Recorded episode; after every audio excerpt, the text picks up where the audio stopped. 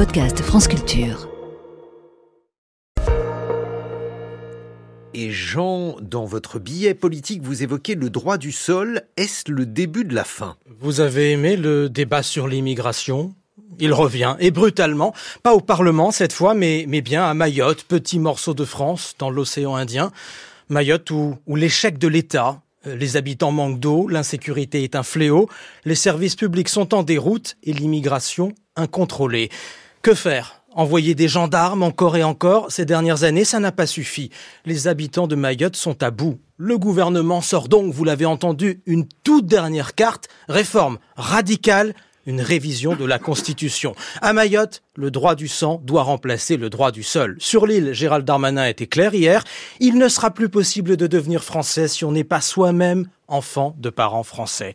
Cette mesure, Emmanuel Macron ne l'avait jamais envisagée. Il l'a laissée à la droite, aux républicains et au Rassemblement national. Mayotte, le RN, en a toujours fait un symbole.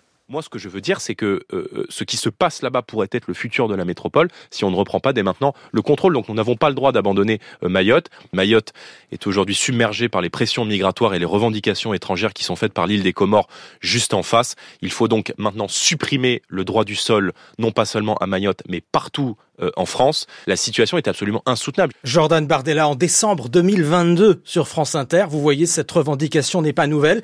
Et pour le Rassemblement national, elle ne suffit pas. Le droit du sol, il faut le supprimer partout. Alors ça n'est pas le projet du gouvernement. Pas du tout. Il parle de Mayotte uniquement. Mais sur une question aussi fondamentale, la nationalité, l'État peut-il faire une exception?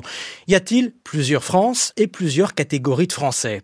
Pour l'historien Patrick Veil, qui est spécialiste des questions d'immigration, cette annonce est, vraiment une rupture. Elle remet en cause un principe essentiel, l'indivisibilité de la République, son unité. Quelle est la prochaine étape? Mayotte pour l'État Guillaume, c'est le paradoxe absolu. Il y a une dizaine d'années, l'île est devenue le 101e département français.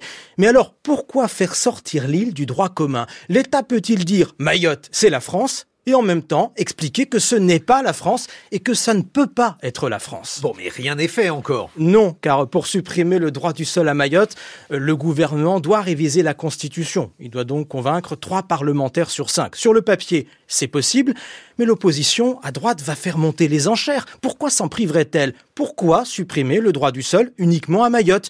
Puisque le gouvernement vient de faire un pas, pourquoi ne pas aller plus loin? Vous avez entendu Jordan Bardella.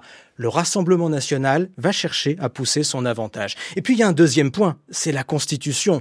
Pendant tout le débat sur l'immigration, la droite et l'extrême droite ont réclamé une réforme de la Constitution, seul moyen pour elles de traiter la question de l'immigration. Là aussi, sur la méthode, le gouvernement semble commencer à leur donner raison. Quand elles reviendront à la charge en réclamant une réforme plus large, que dira l'exécutif? Bon, en même temps, il y a vraiment un problème à Mayotte. Énorme problème, énorme problème, vraiment.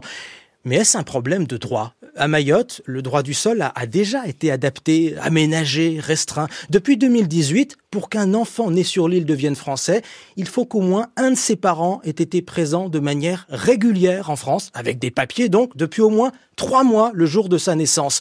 Depuis 2018, ce durcissement a-t-il stoppé l'immigration? Non. Oubliez un instant le droit. Regardez la géographie et l'économie. À Mayotte, les migrants viennent chercher une vie meilleure. Ils fuient la misère pour eux, pour leurs enfants.